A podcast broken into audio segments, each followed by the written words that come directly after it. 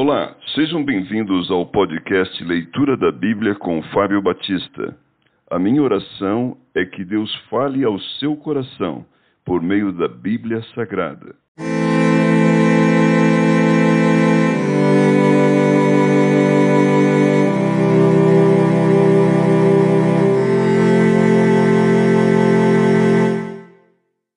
Provérbios capítulo 6 Advertência contra o servir de fiador.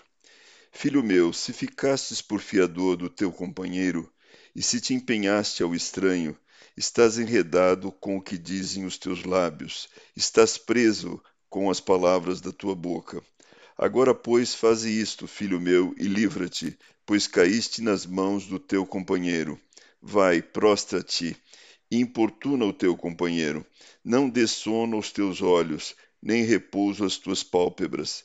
Livra-te como a gazela da mão do caçador, e como a ave da mão do passarinheiro.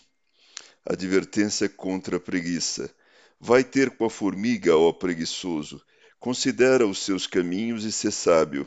Não tendo ela chefe, nem oficial, nem comandante, no estio prepara o seu pão, na cega ajunta o seu mantimento. Ó preguiçoso, até quando ficarás deitado? Quando te levantarás do teu sono?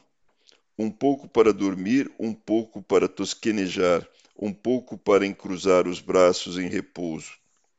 Assim sobrevirá a tua pobreza como um ladrão, e a tua necessidade como um homem armado. Advertência contra a maldade.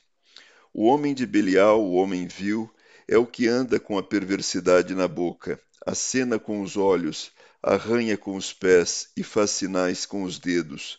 No seu coração há perversidade, todo o tempo maquina o mal.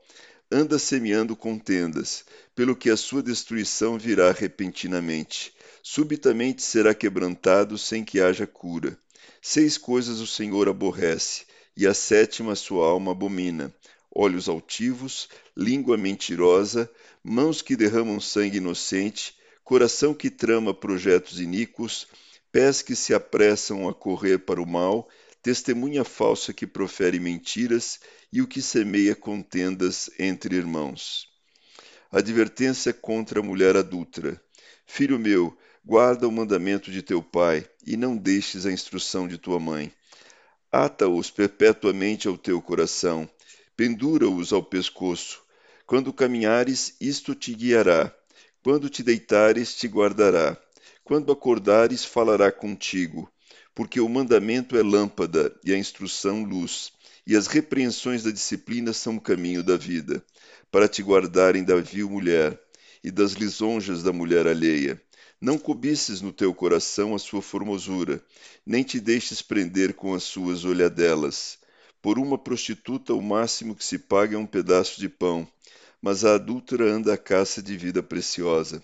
Tomará alguém fogo no seio, sem que as suas vestes se incendeiem? Ou andará alguém sobre brasas, sem que se queimem os seus pés? Assim será o que se chegar à mulher do seu próximo, não ficará sem castigo todo aquele que a tocar. Não é certo que se despreza o ladrão, quando furta para saciar-se, tendo fome? Pois este, quando encontrado, pagará sete vezes tanto, entregará todos os bens de sua casa. O que adultera com uma mulher está fora de si. Só mesmo quem quer arruinar-se é que pratica tal coisa.